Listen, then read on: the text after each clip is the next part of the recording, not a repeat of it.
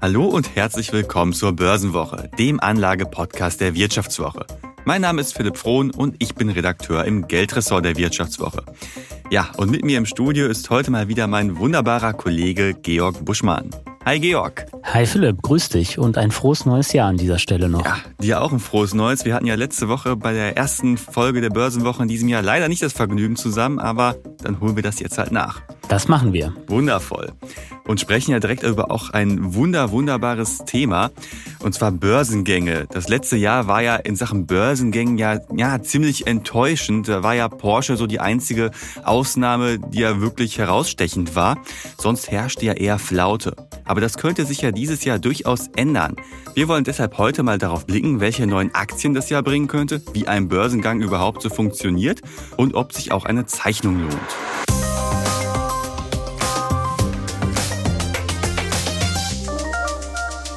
Ja, Georg, ich habe es ja gerade schon in der Einleitung so ein bisschen gesagt. 2022 war in Sachen Börsengängen ja eher so ein bisschen mau, abgesehen von Porsche. Und da warst du als äh, unser Vivo Geldguru natürlich an vorderster Front dabei.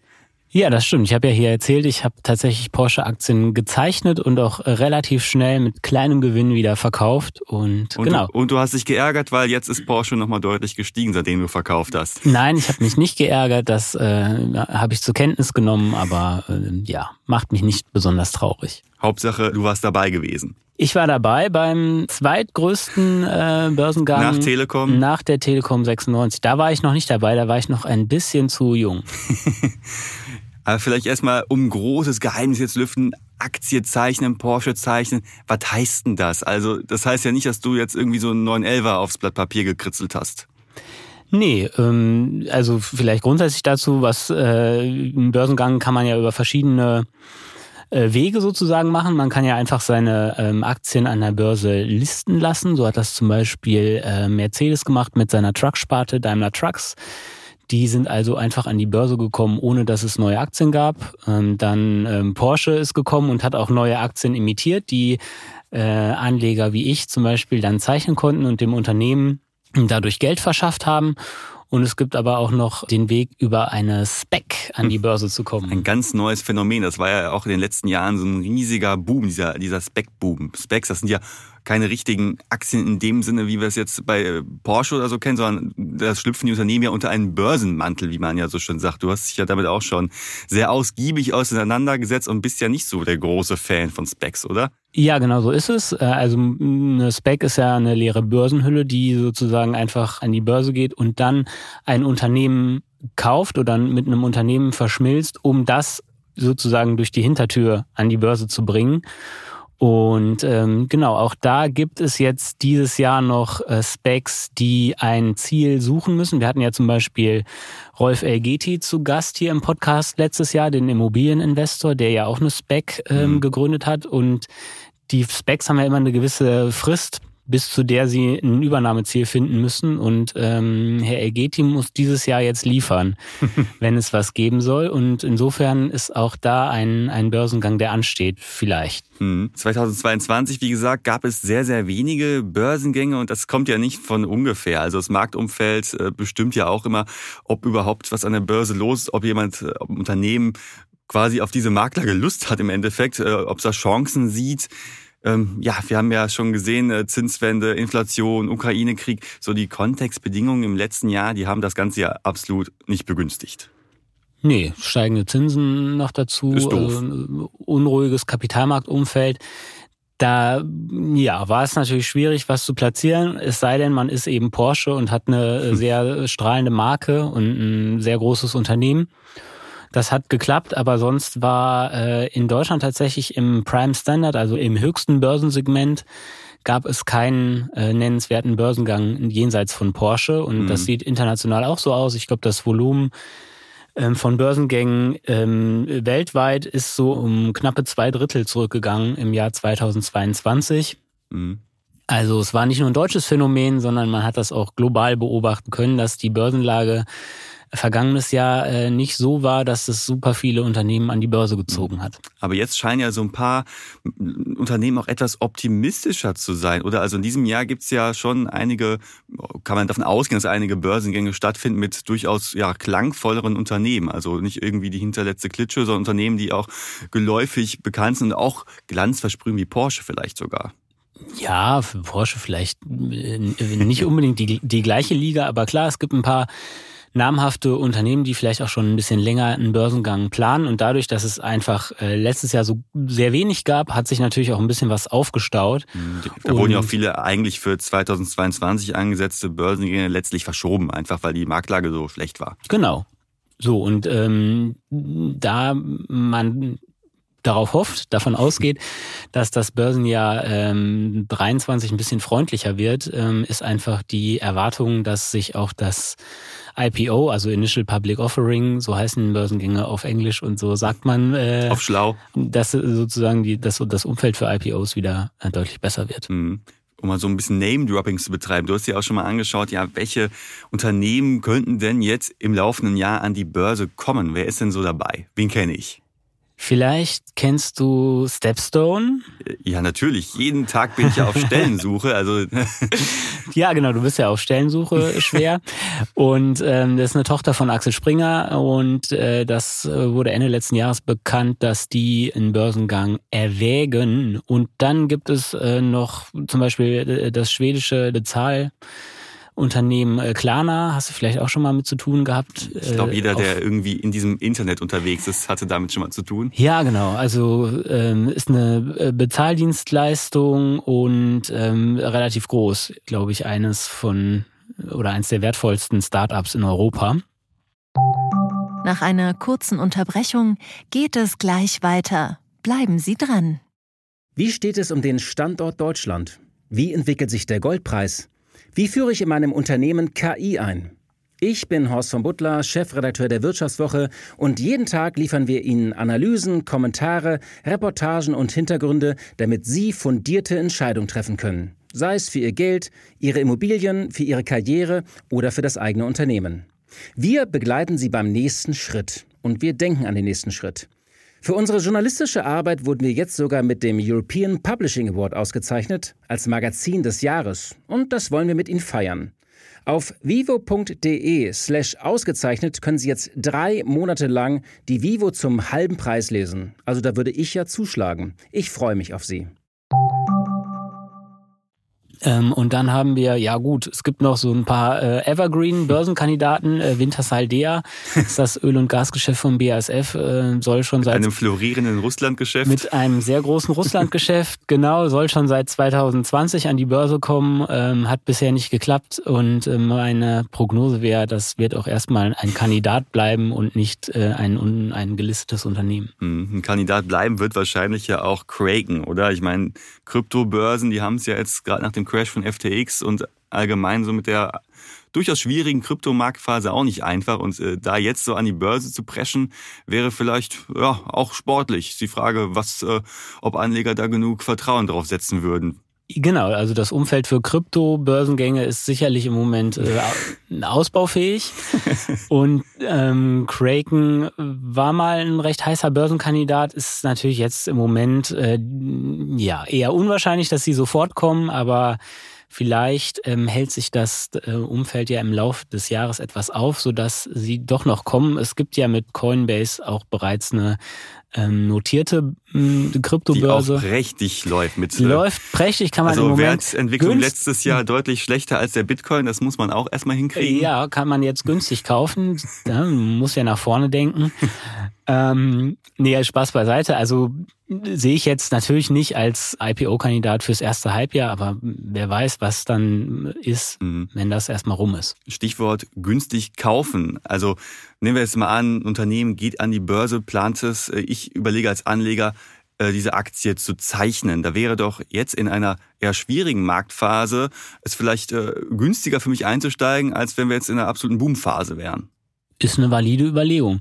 Und es ist natürlich auch so, dass in den Jahren, wo sozusagen äh, viel ging in Sachen IPO, tatsächlich auch viel ähm, mittelprächtige Unternehmen an die Börse kamen, mhm. die dann sehr schlecht liefen. Also wir haben, ähm, du wirst dich vielleicht noch an Vapiano erinnern. Und äh, wir hatten Steilmann und dann noch Compleo, das ist so ein Anbieter von, von E-Ladesäulen. Also drei Unternehmen, die in den letzten Jahren in Deutschland äh, an die Börse gegangen sind, neu, sind inzwischen insolvent. Mhm. Und äh, das ging teilweise so schnell nach Börsengang. Ähm, Kann man nicht mal hinschauen. Ja. Äh, und da war noch keine Zinswende unbedingt. Bei Vapiano zumindest nicht. Genau. Ähm, deswegen haben die guten Börsenjahre auch einfach Unternehmen an die Börse gespült, die mhm. einfach äh, in, in schwierigen Situationen mhm. steckten. Ja, ich meine, das hat man ja überall gesehen, diese Übertreibung und so weiter, die an den Aktienmärkten, gerade bei Tech-Werten stattfand, die hat ja letztlich ja dann auch bei äh, Börsenneuzugängen letztlich stattgefunden. Genau, und meine These wäre, in einem etwas schwierigeren Marktumfeld äh, kommen eher Unternehmen, die auch wirklich Qualität mitbringen und nicht nur Fantasie. ja, äh, guter Stichpunkt, glaube ich, um unseren Risikohinweis einfach mal einzustreuen, ne, dass wir hier im Podcast keine Anlageberatung machen und ihr euch über ähm, Entscheidungen, die ihr im Kapitalmarkt trefft, selber informieren müsst. Äh, schauen müsst, ja, ist das ein gutes Investment? Soll ich da mein Geld reinstecken? Und ja, wir können hier dann an der Stelle natürlich keine Haftung übernehmen, wenn ihr Verluste einfahrt. Genau, nicht einfach äh, die Coinbase-Aktie kaufen, weil der Onkel Buschmann das gesagt hat. Das war das war Ironie. Das wäre auch bei dir, glaube ich, Ironie in guten Marktphasen gewesen. Ja, auf jeden Fall. genau, auch um mal zu schauen, ja, äh, da ist manchmal viel Luft drin, viel Fantasie, aber manchmal gibt's da auch in schwierigen Marktphasen in Unternehmen, wo auch ein bisschen Fantasie drin ist. Wenn man schaut, wer dieses Jahr an die Börse kommen könnte, da ist ja auch noch ein ja, Vegan-Unternehmen mit bei, äh, Impossible, äh, Impossible, Impossible. Impossible Foods. Ja. Äh, du hast ja auch äh, sehr ausgiebig schon mit der Szene vegane Ernährung auseinandergesetzt. Du bist ja auch selbst immer vegan unterwegs, oder zumindest gerne. Äh, aber jetzt nicht unbedingt der große Freund von Unternehmen in diese Richtung, ne? Genau, also Impossible Foods wird auch schon länger als möglicher IPO-Kandidat genannt. Die sind zum Beispiel vom äh, Burger King äh, bekannt, Impossible äh, Whopper, um an dieser Stelle äh, Sch Schleichwerbung zu machen. Ähm, nee, die sind halt da Lieferant und ähm, genau, werden halt als IPO-Kandidat gehandelt. Dass die jetzt in nächster Zeit wirklich kommen, halte ich aber auch für nicht mhm. so ganz wahrscheinlich, weil das ähm, ja die veganen Aktien, die es jetzt gibt, also Beyond Meat, äh, Oatly zum Beispiel oder in Deutschland Vegans, äh, die laufen schrecklich sowohl operativ als auch an der Börse. Und äh, dass dann äh, da die, die Investoren Schlange stehen bei Impossible Foods, glaube ich nicht. Ich denke, die werden sich erstmal weiter privat finanzieren. Und ähm, ja, ob dann aus den Börsenplänen was wird, muss man mal mhm. abwarten. Ein viel heißerer Börsenkandidat ist ja äh, in Deutschland auf jeden Fall äh, Jonos. Jonos. Wenn, wenn dir das was sagt. Das ist äh, die Webhosting-Tochter von United Internet. Und äh, da geht man davon aus, dass die im ersten Quartal kommt, also in sehr absehbarer Zukunft. Sehr absehbarer Zukunft, ja. ja. So, wenn ich jetzt äh, überlege, ich möchte als Anleger einsteigen, ich möchte eine Aktie zeichnen, wie habe ich denn bei einer bei einem Unternehmen, das nicht börsennotiert ist, momentan überhaupt so die Chance, großartig zu schauen, ja, lohnt sich das Ding überhaupt? Also, man kann sich grundsätzlich überlegen, wie ich das jetzt zum Beispiel bei Impossible Foods mache. Ist das ein tragfähiges Geschäftsmodell? Grundsätzlich ja oder nein? Also, man, man schaut sich so den Gesamtmarkt an, die Branche, guckt, wie sich die Konkurrenz ja, entwickelt ja, du hat. Kannst ja, du kannst ja äh, börsennotierte Konkurrenten dir angucken, so es sie gibt. Und äh, dann deine Schlüsse daraus ziehen. Ähm, also Impossible Foods würde ich mir, wenn sie denn käme, nicht äh, ins Depot legen, weil ich nicht davon ausgehe, dass das Geschäftsmodell langfristig äh, tragfähig ist. Mhm. So jetzt unabhängig von der Bewertung oder sonstigen äh, Zahlen. Und mhm. dann, ähm, wenn ich die Frage anders bewerte, zum Beispiel, also mein Gefühl zu Jonas wäre, okay, Webhosting, das ist ein Wachstumsgeschäft und das ist auch ein relativ margenstarkes Geschäft. Das ist jetzt nicht völlig unspannend.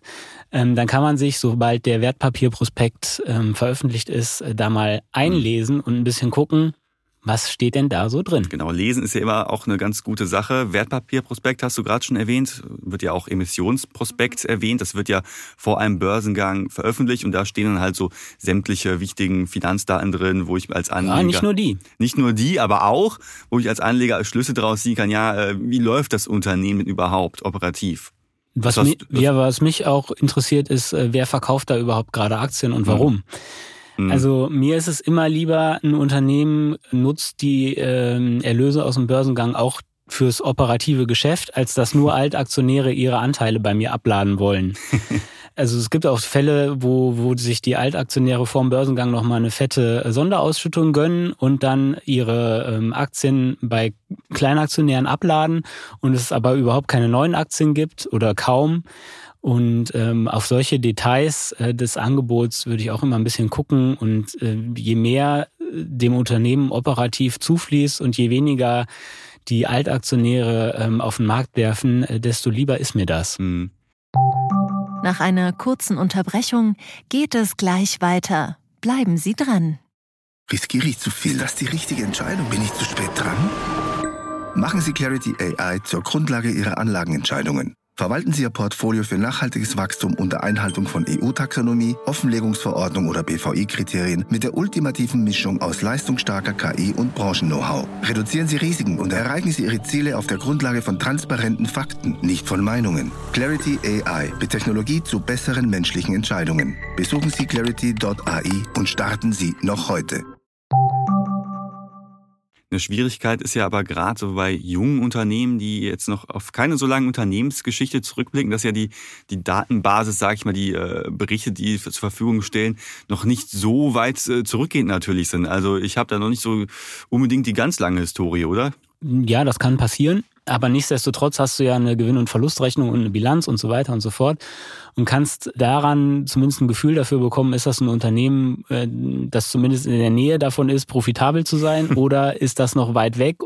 Also es, auch wenn die Historie jetzt nicht endlos lang ist, bei vielen ähm, Börsenkandidaten kann man ja ein Gefühl dafür entwickeln, ist das ein Geschäft, was ein Potenzial hat und ist, wie ist das Unternehmen bilanziell aufgestellt? Mhm. Muss ich da direkt damit rechnen, dass nach äh, zwölf Monaten wieder Kapitalbedarf da ist und wenn sich dann niemand findet, dann ist eben das Licht aus?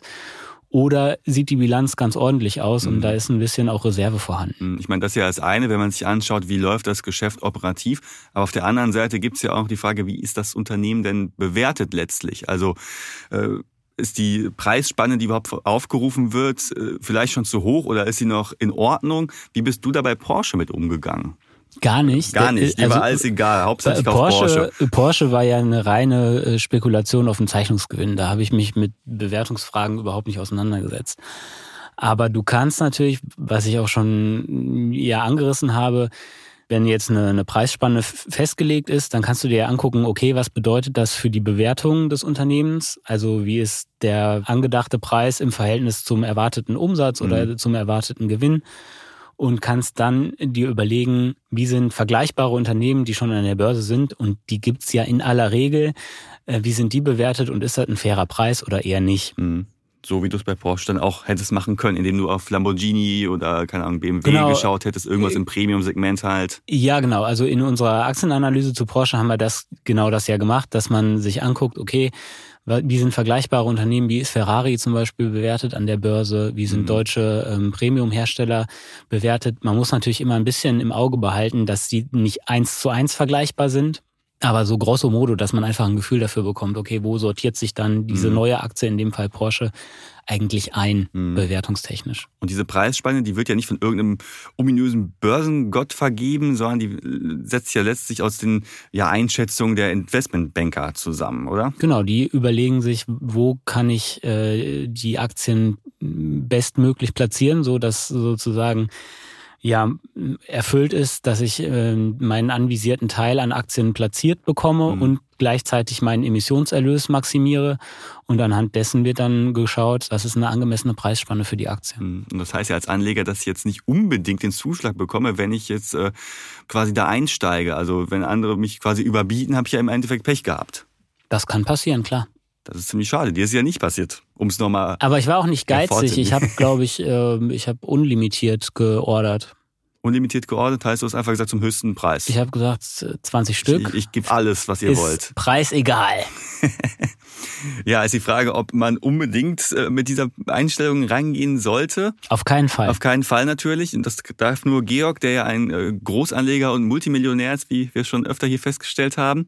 Ähm, Aber wenn wir uns nochmal anschauen, wer dieses Jahr an die Börse kommen könnte, wenn alles gut geht, auf welche Neuemissionen könnte man denn einen Blick werfen?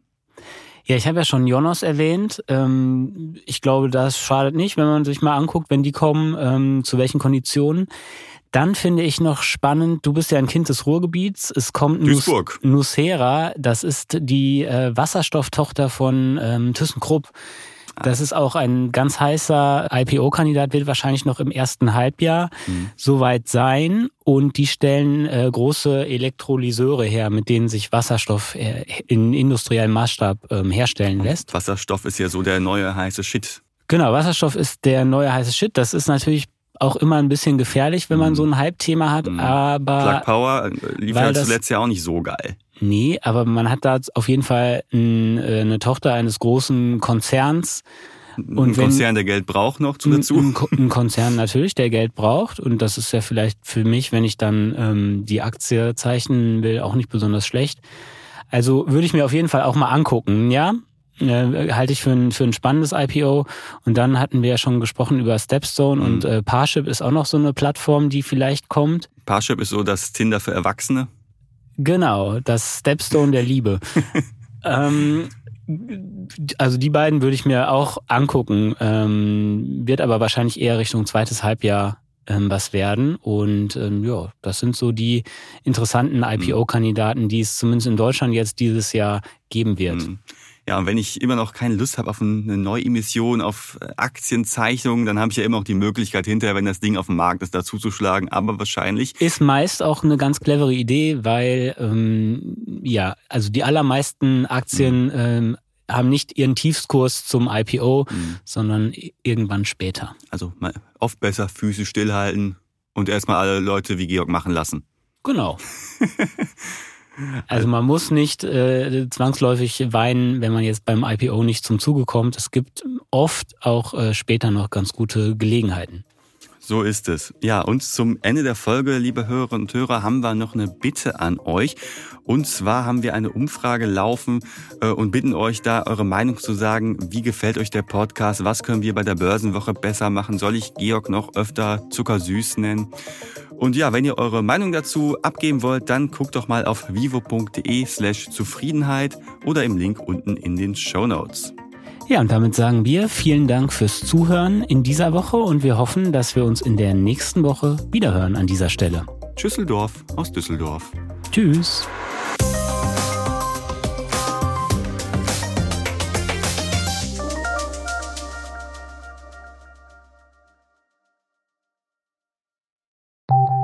Nach einer kurzen Unterbrechung geht es gleich weiter. Bleiben Sie dran. Sie leben Fairness, Kultur und Werte? Zeigen Sie Ihr Engagement als Arbeitgeber und werden Sie Teil der Fair Company Initiative. Mit der Fair Company Initiative zeichnet das Handelsblatt Unternehmen aus, die insbesondere Berufseinsteigern und Young Professionals ein faires, attraktives Arbeitsumfeld bieten. Zu den entscheidenden Werten gehören unter anderem das Engagement für Mitarbeitende, Diversity und Chancengleichheit, Nachhaltigkeit und gesellschaftliche Verantwortung. Erfahren Sie jetzt mehr unter faircompany.de.